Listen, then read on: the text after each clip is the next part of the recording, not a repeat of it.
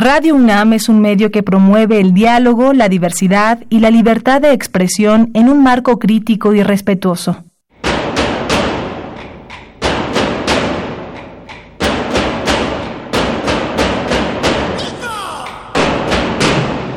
Discrepancias. Atacan a la universidad porque discrepamos. Viva la discrepancia, porque es el espíritu de la universidad.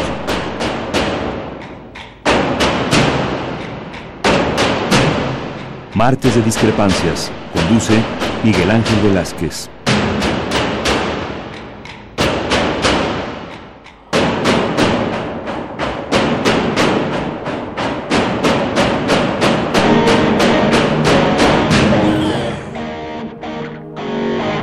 Radio UNAM es un medio que promueve el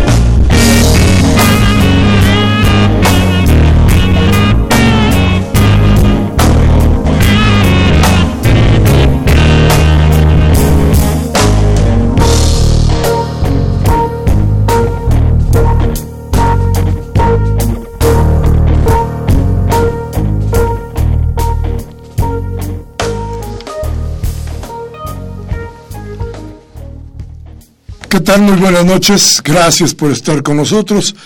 Estamos una vez más en Radio Universidad y esto que todavía se llama discrepancias, donde pretendemos darle a usted elementos, elementos para hacer un buen juicio sobre lo que pasa en este país, en estas horas difíciles del país, en estas horas en donde el nacimiento de algo diferente, suponemos que mejor, desde luego trae algún tipo de, inconveniencias, muchas veces de dolor, pero siempre con la idea, con la esperanza de que se va a mejorar. Y hoy, hoy está con nosotros, no quiero ir a ningún comentario más, ya hablaremos más tarde, con, está con nosotros la doctora Elmerendira Sandoval Ballesteros, que es la titular de la Secretaría de la Función Pública, nada más ni nada menos. y Déjeme decirle algo, usted ya más o menos sabe qué era, qué era la, el trabajo de la función pública en este país. Pero la cuarta transformación como que nos habla de algo diferente, de algo nuevo, de un quehacer que inscrito desde la visión de la honestidad nos plantea formas diferentes. Entonces, le damos la bienvenida, desde luego, a la doctora Irmerendira Sandoval y le preguntamos qué de nuevo.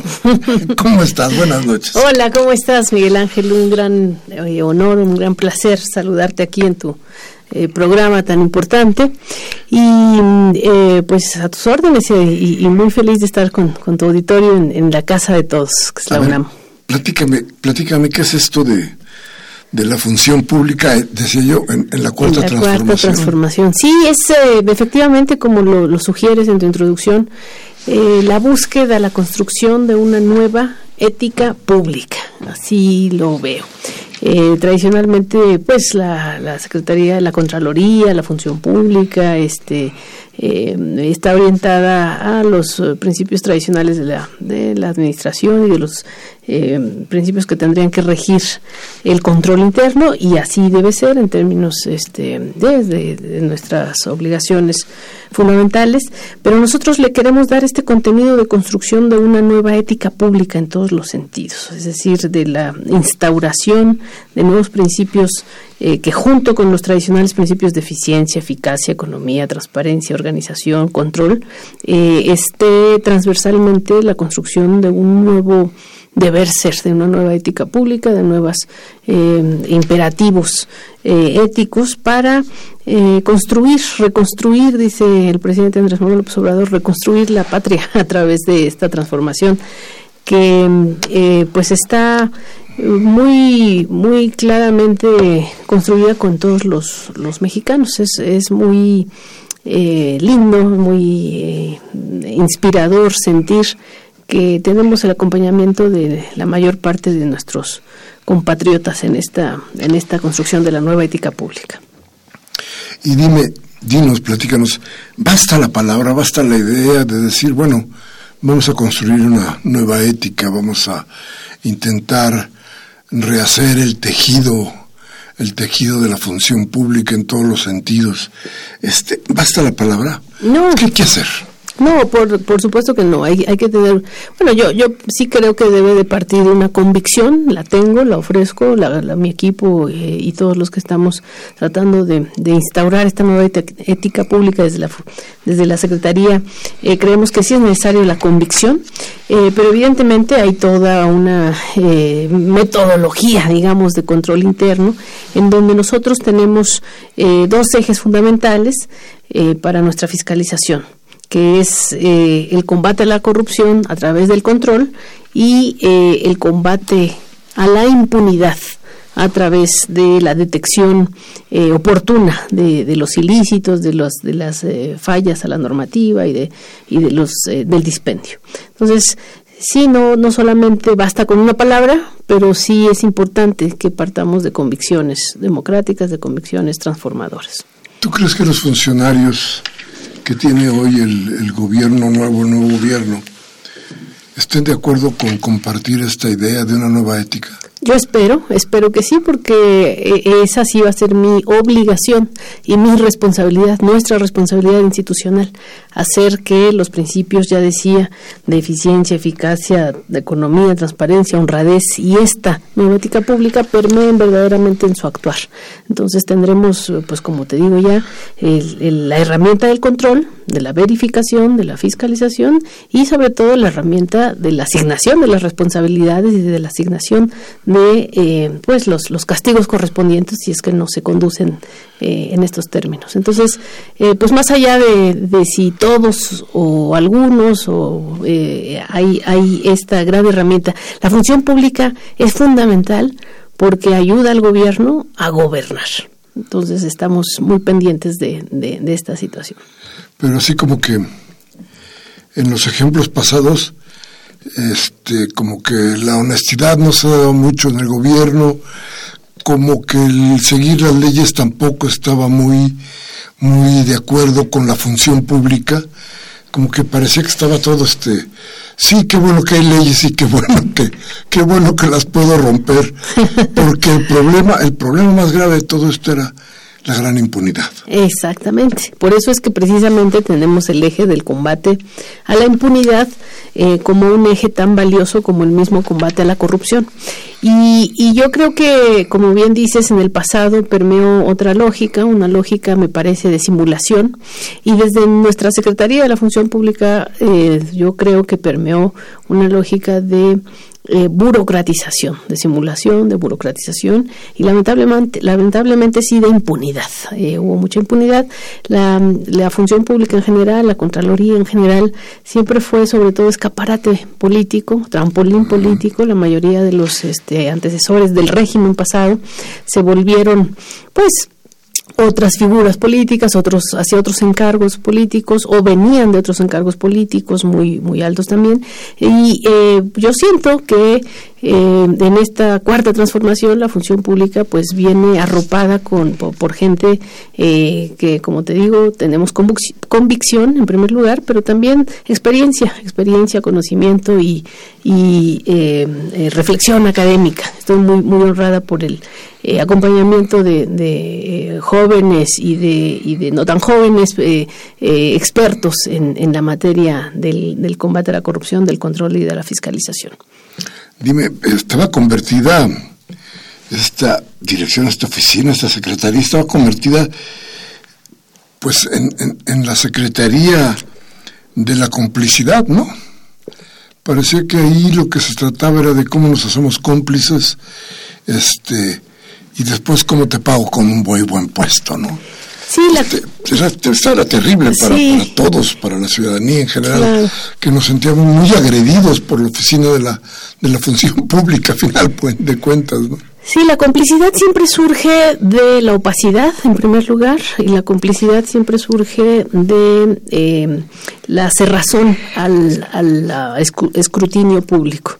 Y uno de los primeros proyectos que tenemos eh, eh, con mucha claridad en esta nueva función pública, en el relanzamiento de la función pública, es precisamente la ciudadanización de, del control, la ciudadanización de la fiscalización, la ciudadanización de las visitas de inspección, la ciudadanización de eh, todas las eh, formas en las cuales nosotros estamos obligados a controlar, como es el seguimiento a las evaluaciones patrimoniales, a las evoluciones patrimoniales, el seguimiento a eh, las declaraciones de intereses, el seguimiento a los proyectos estratégicos, el seguimiento a las compras, el control a las asignaciones de los contratos. Entonces, en tanto el ciudadano nos acompañe, esté pendiente y en tanto escapemos de esas figuras decorativas de la Contraloría Social eh, y acudamos directamente a la ciudadanización plena del control, estoy segura que, lo vamos a lograr. Como tú sabes, Miguel Ángel, en, el, en la Asamblea Constituyente, donde siempre te recuerdo con gran estima, gran cariño en, esta, en esta experiencia, eh, fui de las que más empujaron por un proyecto de combate a la corrupción ciudadanizado. Ahí hablábamos, recuerdas bien tú, eh, yo subí a tribuna muy, muy constantemente para defender un proyecto de el cuarto poder ciudadano, ¿no? que fuera más allá del tradicional control, control eh, interno. Entonces, ahora que tengo esta oportunidad, pues histórica, de acompañar al presidente, un presidente que emerge de, un cambio tan importante, creo que vamos a tener la oportunidad de, instaurar la, la, ciudadanización del combate a la corrupción. Déjame, deja que vayamos a un corte, porque quiero preguntarte ahora de las funciones que estás llevando a cabo y qué, y qué pasa con esto. Pero deja primero un corte Nuestros teléfonos en cabina el 5536 8989 y el 01850 52 688, nuestra alada sin costa, sin costo. Vamos al corte, regresamos en un momento.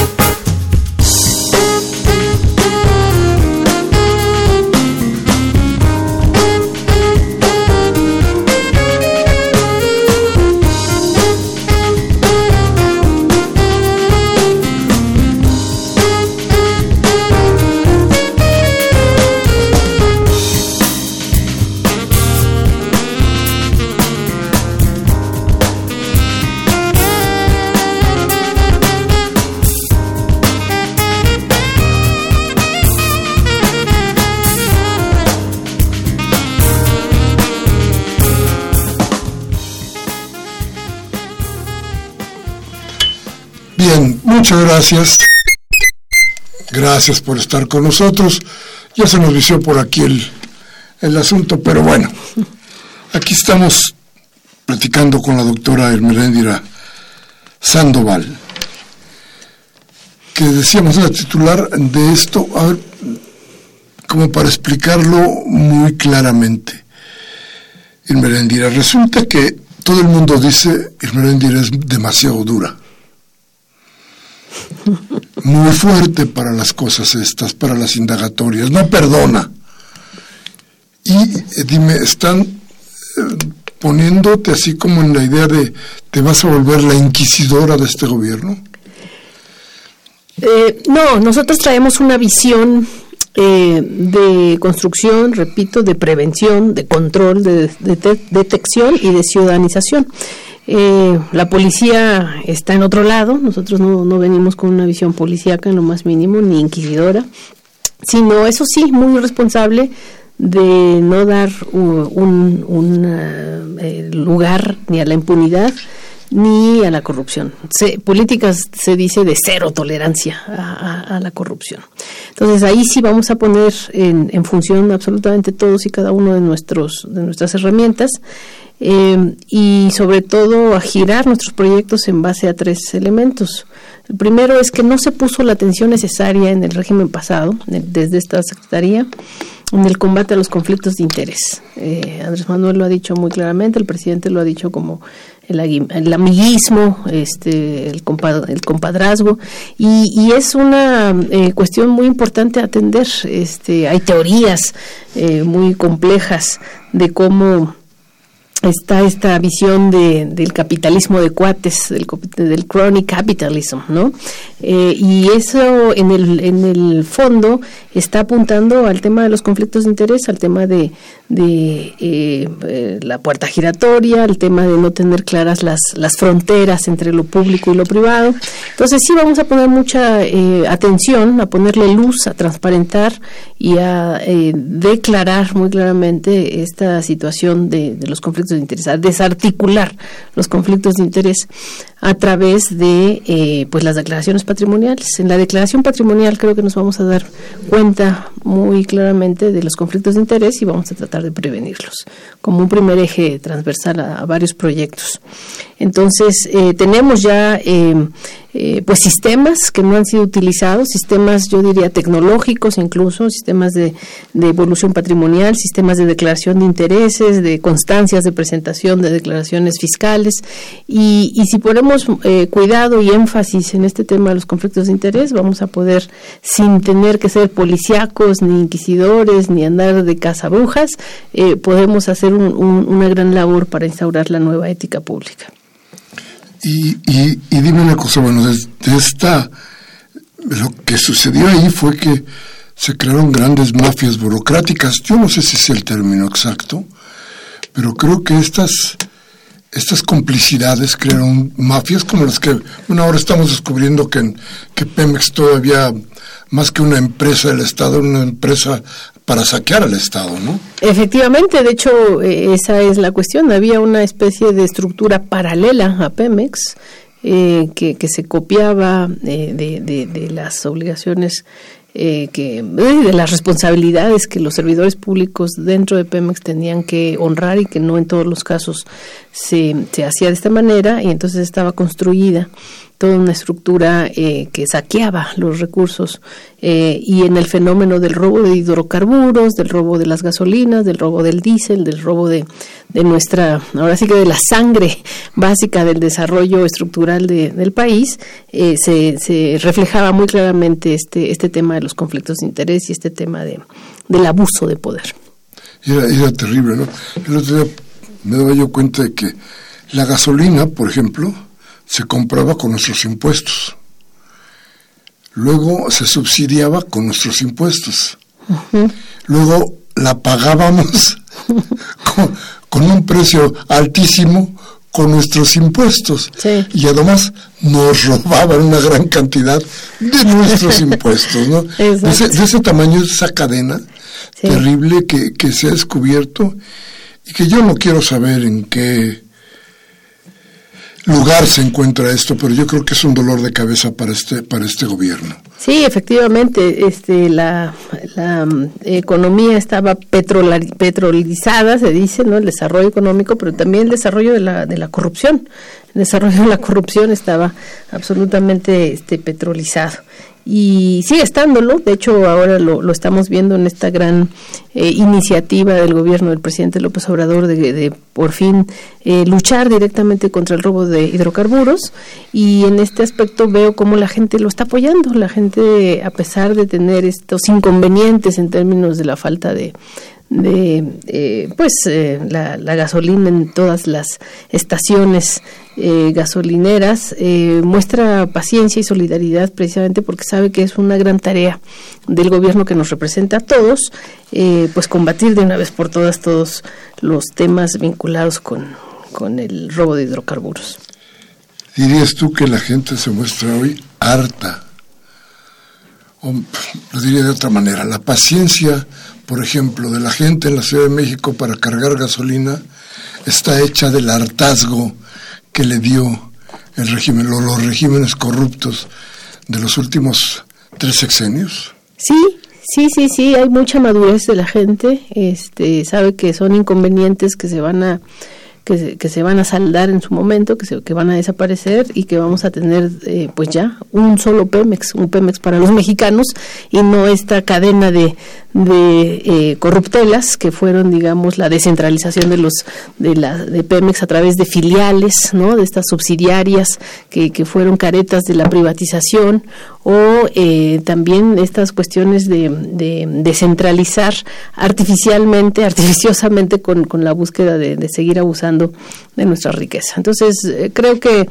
es muy afortunado el presidente Andrés Manuel López Obrador de, contar con este apoyo. Tiene el apoyo de la, de la ciudadanía, en primer lugar, y desde luego de todos los que lo apoyamos en su gobierno, de los diputados, de los senadores y creo que de miembros de otras fuerzas políticas también. Este, eh, hay un hartazgo, como bien dices, de, la corrupción de más alto nivel, de la corrupción de cuello blanco y como lo ha señalado también el presidente y nos lo ha demostrado con, con sus, en sus declaraciones, eh, en sus conferencias de prensa matutinas, etcétera, no es un asunto menor el huachicoleo, no es un asunto de eh, personas que, que roban eh, en pequeña escala. Es, es un tema de guachicoleo de, de cuello blanco, dice él, de muy alto nivel, eh, de muy alta complicidad, de muy... Em, de vínculos políticos, diría yo, del, más, del más alto nivel, y entonces hay que, pues sí, destrabarlo, combatirlo. Yo, el robo A ver, y, dime, con todo ese proyecto y estas cosas, este, tú ya empiezas a hacer a, recibir como recibe Andrés Manuel López Obrador ataques por todos lados y a todas horas, pero tú también ya has empezado a recibir estos ataques como para advertirte que no debes de meterte, que no debes de investigar. Claro que, claro que, claro que tú no eres la policía, pero eres el investigador, digamos que eres el olfato de lo, de lo malo que pasa dentro del gobierno. No tienes, no, no te, no te, no te limita el ataque. No, en absoluto. De hecho, no es, no es que me limite, es, es una responsabilidad. Yo sabía que veníamos efectivamente a eso, a una gesta contra, contra intereses muy fuertes, que porque la corrupción no se explica por intereses eh, menores o por, o por una cultura este, específica, sino la corrupción estructural se explica por ah, grandes intereses y tengo la obligación, si no, no estaría donde estoy, la obligación de actuar. Eh, eh, tenemos tres direcciones importantísimas para este combate a la corrupción estructural del más alto nivel, que es la Dirección General de, de Denuncias e Investigaciones, tenemos eh, la Dirección General de Responsabilidades Administrativas y tenemos la Dirección General de Integración e Información, Información e Integración, que, que eh, en los días recientes, desde la función pública, estas tres eh, direcciones y evidentemente la, la Secretaría ha firmado un convenio de colaboración con la Unidad de Inteligencia Financiera, que está también hospedada en, en la Secretaría de Hacienda y Crédito Público. Y entonces, con esa colaboración, mutua de, intercambio de informaciones que estamos avanzando.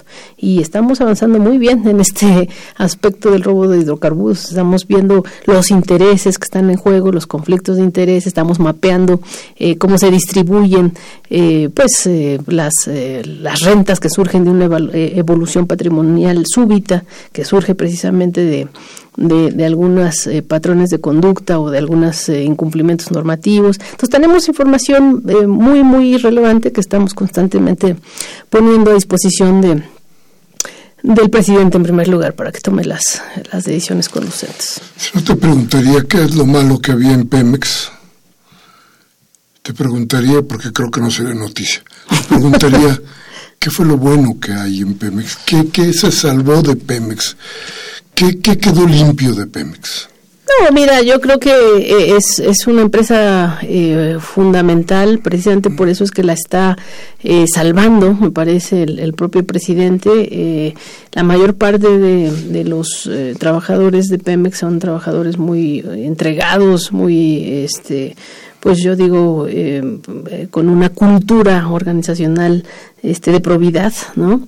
Eh, y, yo creo que eh, lo que tenemos que hacer es simplemente limpiarla y hacerla sentir de todos.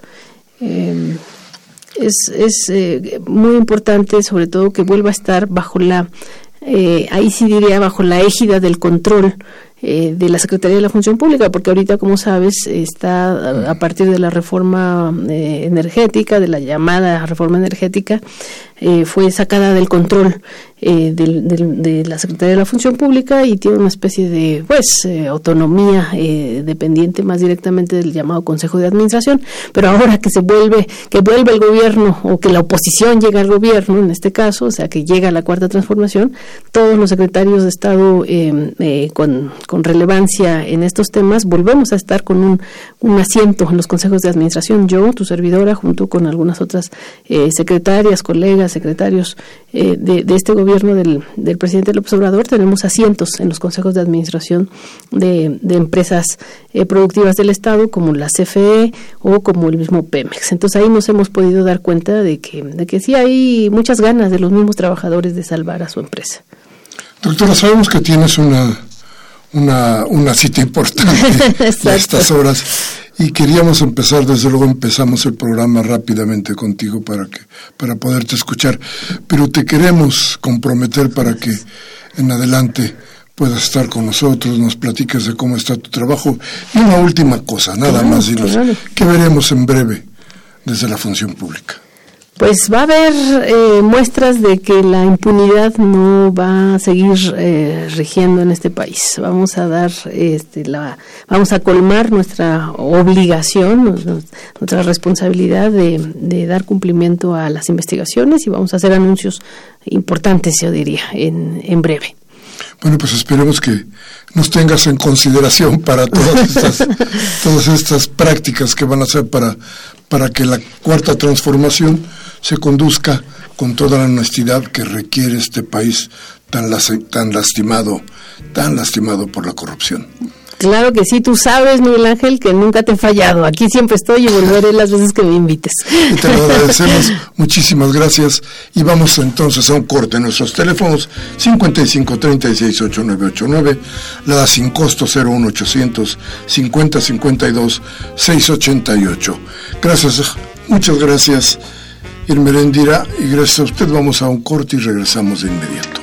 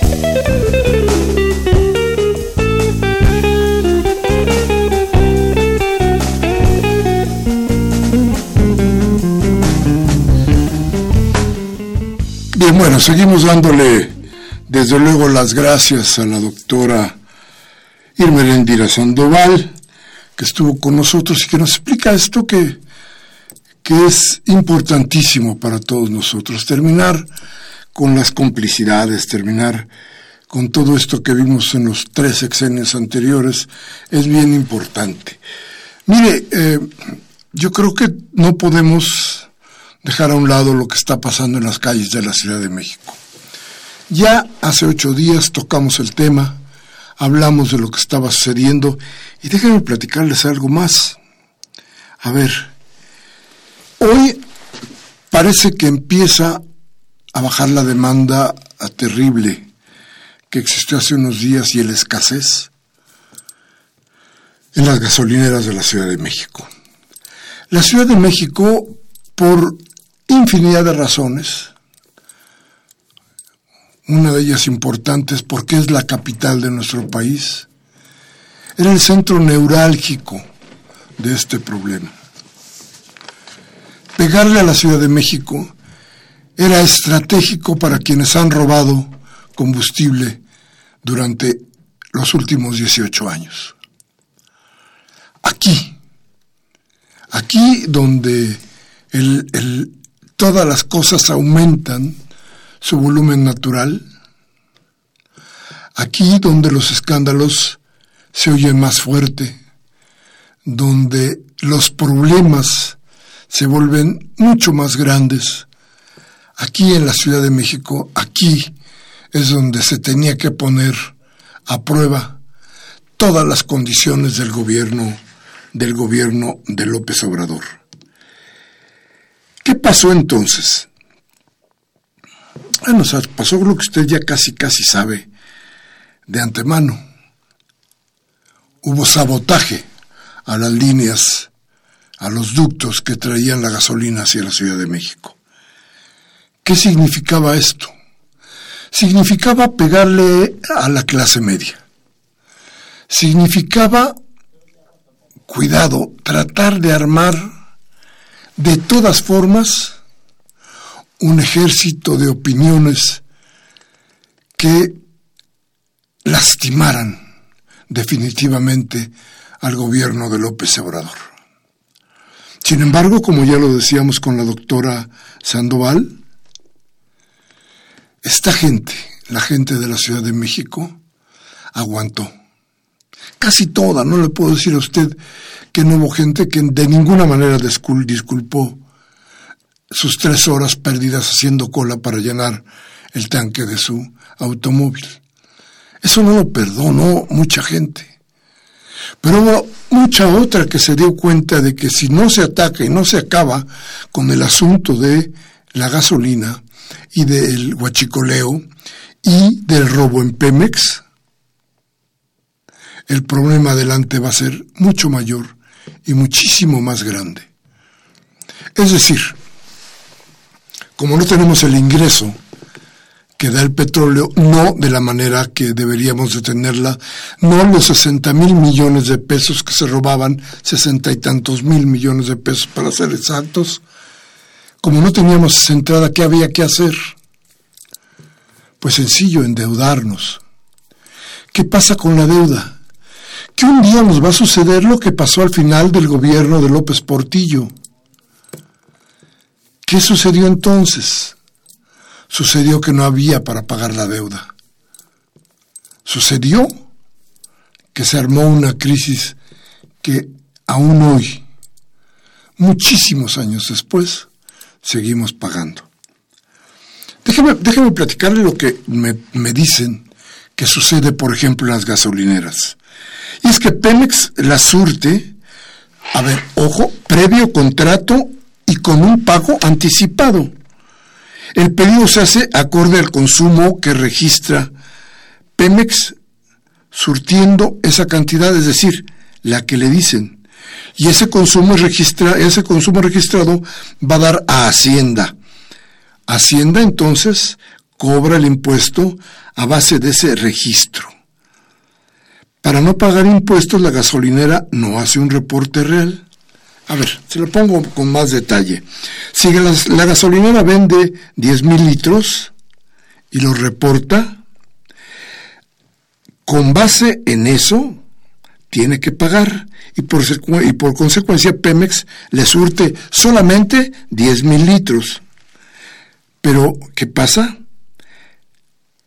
Esas gasolineras solo reportan están vendiendo 3 mil litros, no los 10 mil. Entonces, eso es lo que paga de impuestos, 3 mil litros, no 10 mil. Y esos 3 mil litros son lo que le surte Pemex de gasolina a las gasolineras. ¿Dónde están los otros 7 mil litros? ¿De dónde salen? Pues del huachicoleo. Entonces, solamente se reportaba el consumo de 3 mil litros. Hoy, Pemex le surte a las gasolineras esos 3 mil litros. Esos son los que se están vendiendo y claro, pues no alcanzan para satisfacer la demanda real. Como no alcanzan, entonces, ¿qué pasó? ¿Dónde estaban los otros? Pues los otros eran de Huachicol, ya no existen, entonces se acaba la gasolina. Y ahí sí, cuando se dice que hay una crisis de abasto, deberíamos decir, sí, sí, sí, hay una crisis de abasto, hay desabasto. No de gasolina de Pemex, hay un desabasto de Huachicol. Eso es lo que debemos de tener muy en cuenta. Hay desabasto de Huachicol. Ya no hay Huachicol porque le cerraron la llave a los ductos desde donde se tomaba ese, ese energético, que era el que surtía las gasolineras, y a otros más, ¿eh? Cuidado, ya lo hablábamos la vez pasada de las empresas, de las empresas de la iniciativa privada, que ¿qué han hecho? pues surtir a sus camiones repartidores con el huachicol. Ya no hay huachicol, ¿qué van a hacer? No dude usted y téngalo muy en cuenta porque esto va a ser algo que se va a presentar más rápido que pronto. Va a haber aumento, aumento en los precios. ¿Por qué? Porque estos señores van a tener que pagar no solamente impuestos, van a tener que pagar la gasolina al precio del mercado, no al precio del robo. ¿Cómo nos va a beneficiar esto? El gobierno tendrá más impuestos y si confiamos en que este gobierno es un gobierno honesto, tendremos todos mucho más beneficios, sobre todo no iremos haciendo crecer nuestra deuda para que el país entre en quiebra, como pasó con López Portillo, y las consecuencias de eso se reflejen no solamente en el hoy de nosotros, sino en el mañana de nuestros hijos.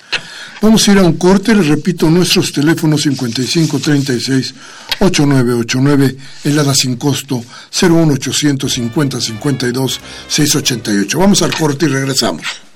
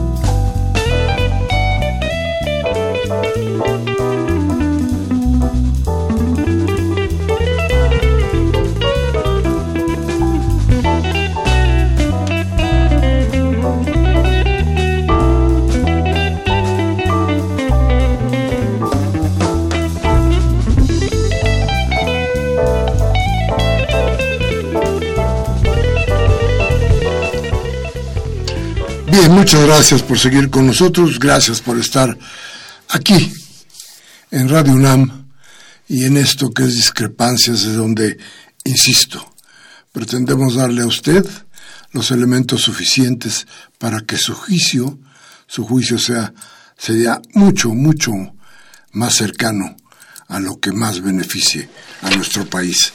Y no precisamente lo que le pasa, por ejemplo, al gobernador de Guanajuato, que ya fue a ver si le podían surtir las empresas extranjeras de gasolina a sus gasolineras. Este gobernador, fíjese usted, fue a ver a la Shell, fue a ver a los grandes consorcios que importan gasolina y que no se habían metido a México aunque tienen el permiso y la posibilidad de hacerlo, o se habían metido muy, muy marginalmente. Hoy, este gobernador les ha abierto la puerta para que lleguen con su producto. Desde luego, ¿qué cosa es lo que va a quedar desplazado Pemex? El gobernador, que es un panista, desde luego, ¿qué plantea? Pues plantea necesariamente que el negocio, el negocio, su negocio, el negocio del, del, de la gasolina, no vaya al Estado, no pueda fortalecer al gobierno de Andrés Manuel López Obrador. Si eso pasara en toda la República, pues entonces todo esto sería un fracaso. Y si los mexicanos, pensando en que tenemos que tener nuestro tanque de gasolina lleno y mientras que el país se amuele, si eso sucediera, en buen problema nos meteríamos, meteríamos a nuestro gobierno porque la cuarta transformación no podría darse. No podría darse fundamentalmente por falta de recursos. Entonces, lo que hace eh, eh, el señor panista es precisamente eso, buscar que el gobierno no tenga los suficientes, la suficiente riqueza, el suficiente dinero para poder tratar de solucionar los problemas que, que, que, que molestan, que dañan, que lastiman a nuestro país. ¿Qué le diría? Si queremos encontrar a los verdaderos culpables de esta terrible situación, no hay que voltear muy atrás, ¿eh? Pero hay que tener claros los nombres. Vicente Fox, Felipe Calderón, Enrique Peña Nieto. El panismo y el prianismo en todo su esplendor. No se le olvida a usted porque, porque no se vale que hoy se carguen las culpas nada más porque no podemos llenar el tanque de gasolina. No, señores, el crecimiento, por ejemplo, de la deuda externa tiene que ver necesariamente con el robo que se ha hecho de este energético. Tengan cuidado cuando escuchen ustedes las voces que están culpando del caos en las calles al presidente al presidente Andrés Manuel López Obrador. No vean con claridad que los culpables, insisto, tienen nombre y apellido. Fox, Calderón, Peña Nieto. Vamos a ir a un corte. Regresamos con ustedes nuestros teléfonos 55 36 89 89, el ADA sin costo 01800 50 52 688. Vamos al corte.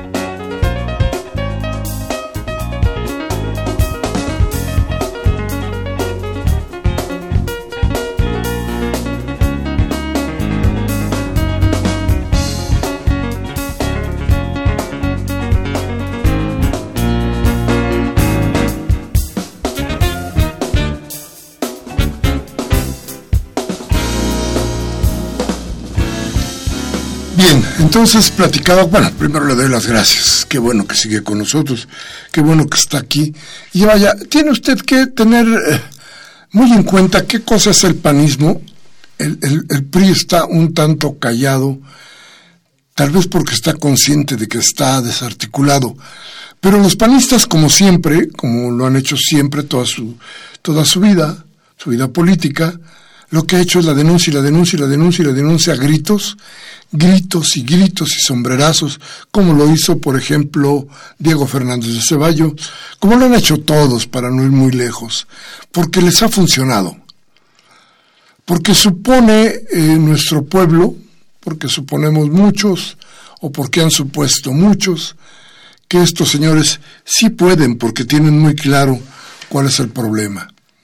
Sin embargo, ya nos demostraron, sobre todo en los 12 años de Fox y Calderón, que no solamente no podían, sino que crearon esta, esta inmensa red de impunidad y robo que hoy tenemos que padecer.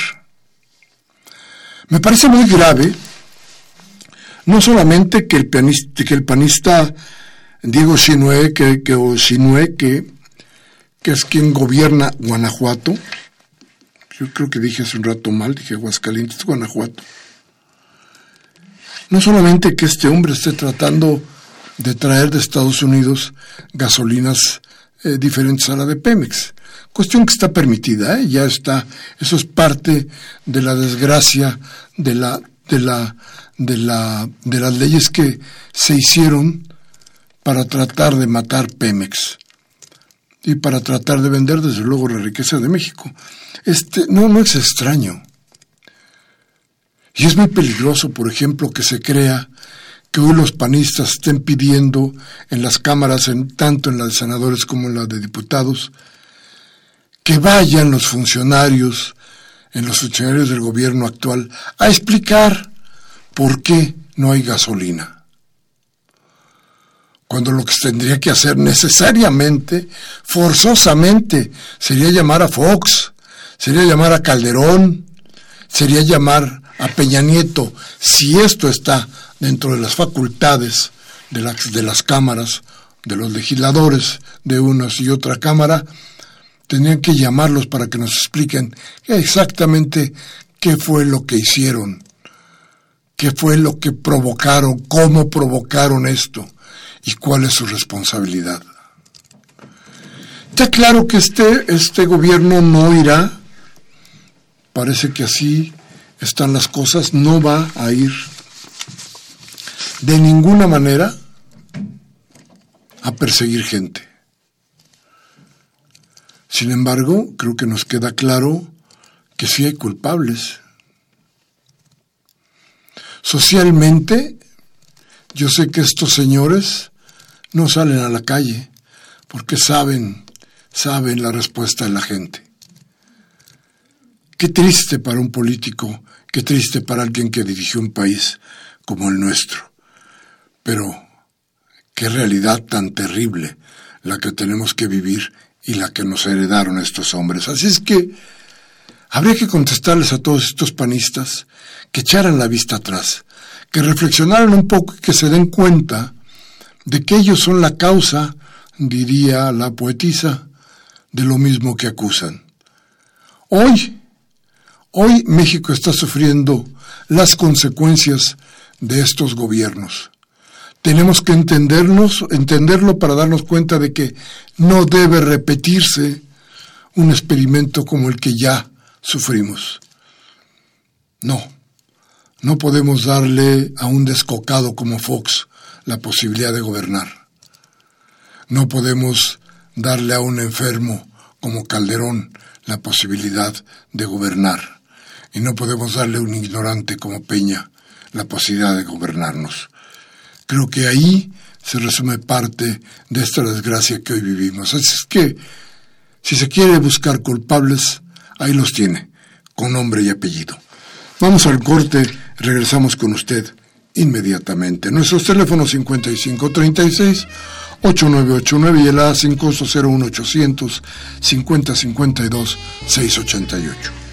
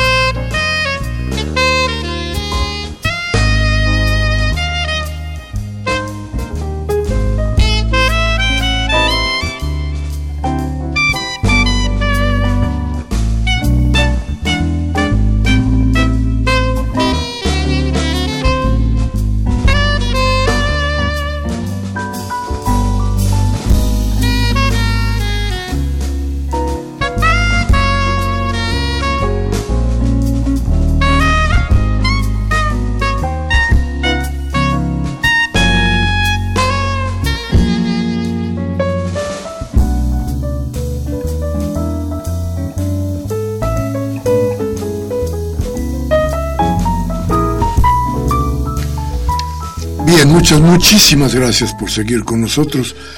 Fíjese usted que, desde luego, en este asunto del, del, del, petróleo y del huachicoleo, que vamos a tener que seguir analizando, porque creo que, creo que esto, esto es el principio. El primer paso de esta carrera en contra de la impunidad, en contra de la deshonestidad que da este gobierno. y vamos a tener que ver cosas que a lo mejor no nos gustan tanto pero pensemos siempre cuál va a ser la idea fundamental. ¿Hacia dónde camina el gobierno? ¿Qué cosa es lo que tenemos frente a nosotros? Tenemos que analizarlo, porque si algo, si algo sí tenemos que denunciar del gobierno de López Obrador, es que la comunicación o la estrategia de comunicación no solamente es mala, es pésima. Y bueno, esto, esto creo que se nota cuando nos damos cuenta que las cosas que están sucediendo pareciera que se están tomando a capricho y no con una estrategia bien, bien establecida. Mire usted, hay mucha gente que culpa a López Obrador precisamente porque no se ha dado la información, pero déjeme recordarle, cuando, cuando López Portillo, del que ya hablamos, nacionalizó la banca. Dos minutos después, un minuto después de que declaran la nacionalización, todos los barcos, todos los bancos tenían en sus puertas a los soldados armados para evitar cualquier fuga, cualquier problema que se diera a partir de las sucursales de los bancos. Todas estaban protegidas por elementos del del ejército. Y sin embargo, para montar esa estrategia, tuvo que darse, cuando menos en lo interno, la información. Y eso nos mató. Porque aquellos mexicanos que tenían la información, en lugar de ser solidarios con el país, lo que hicieron fue delatar la estrategia para que muchos, muchísimos, sacaran su dinero de México. Ese quebranto como decía hace un momento, ese quebranto aún lo sufrimos. Tal vez hoy Andrés Manuel López Obrador no quiso comunicarle a nadie cuál sería la estrategia, cuál sería la idea. Y eso quedó en muy pocos, muy pocos que no podían ni debían de ninguna manera comunicar a alguien más cuál era el golpe que se iba a dar contra el Huachicol. Tal vez eso lo hizo. Sí, eso es cierto. Pero déjeme decirle algo más. Después de unos días tenía que haberse lanzado una magnífica estrategia de comunicación para hacerle saber a los mexicanos qué cosa es lo que pasaba con el huachicol, qué cosa era el robo que se está haciendo o que se hizo en contra nuestra. Bien, vamos a sus llamadas, que es lo más importante de este programa, que ya se nos hizo tarde. Pero bueno, vamos. Don Manuel Munguía, como siempre, dice, ante la transición energética, hidrógeno, eólica, eólica, eh, solar, eléctrica, México no con un Pemex en declive y en el punto más álgido de su desmantelamiento realizado por de su desmantelamiento realizado por neoliberales salinistas incluyendo a Fox y Calderón y desde luego a Cedillo y a Peña, vende patrias a ultranza, cuyas acciones malignas han dejado una huella de muerte sobre los mexicanos con el huachicol, sin tener en cuenta que lo que presenciamos son los despojos de un plan perverso que ha robado más de 50 billones de pesos en las últimas administraciones de Cedirio Peña, que nos permitan ver a Peña como a Salinas frente a sus prestanombres como dueños del petróleo mexicano. Los términos legaloides de su reforma estructural ante lo que el pueblo y el presidente tendrán eh, éxito en su lucha contra la impunidad, la corrupción, al meter al bote a todos esos rateros y sus cómplices y recuperar lo, lo robado. Ahí están todos ellos con el dinero, los miserables, inefables, que teniendo en, las en los medios de comunicación a todos sus cómplices, le han puesto el signo de pesos a la verdad y a la justicia. Muchísimas gracias, don Manuel, como siempre, nos llama de palapa. Rubén Pinto de Catepec dice, cierran los ductos de gasolina y amuelan a todo el mundo. En Catepec, en Ecatepec, eh, cerraron los conductos del agua y amolaron a todos. Agustín Holguín de Coyoacán nos dice, felicito al equipo eh, por este nuevo año. Los órganos de control institucional, por ejemplo el ISTE, ahora sí funcionarán, pregunta. Luis Martínez de Cuauhtémoc dice, lo que eh, lo que vemos ahora es que este país no estaba gobernado y lo tenían a la deriva. Chong sabía todo lo que pasaba en Pemex y nunca hizo nada. Todo va muy bien en esta administración, pero hacen falta culpables. Lourdes García de Tlalpan, felicito a todos en el nuevo año. Dice, muchas gracias, Ana Lourdes. He visto que en algunas gasolineras solo están vendiendo Magna y no Premium. ¿Qué pasa con los autos que usa Premium? ¿Pasa algo si se les mete otra gasolina? Sí, se muelan, tenga cuidado, ¿eh? Y Arturo Badaguer de Benito Juárez dice, el primer sospechoso del asesinato del exalcalde Alejandro Apericio es el huachicoleo de Antorcha Campesina que se hace llamar Marcos Qué casualidad que corresponde a las amenazas a Obrador por el tren Maya. Para mí, los principales guachicoleros del país son Salinas, Diego Fernández de Ceballos, Ceballos y, claro, su cómplice, Marcos. Mire qué atinado, don Arturo. Muchas gracias por sus llamadas. Gracias a todos ustedes, desde luego, por haber estado con nosotros en este programa en discrepancias este 15 de enero del 19, donde los controles estuvieron en las manos de Humberto Sánchez Castrejón, Alejandro Guzmán en asistencia de producción y Baltasar Domínguez en la producción. Miguel Ángel Velázquez, como siempre, su servidor, les pide, les exige reflexiones y lo que hemos dicho aquí les sirve. Tómese un café con sus amigos y hable de lo que aquí hablamos. Y si no, cambie la MBS a Televisa al Canal 13 para que le roben por fin la voluntad del cambio. Hasta la próxima.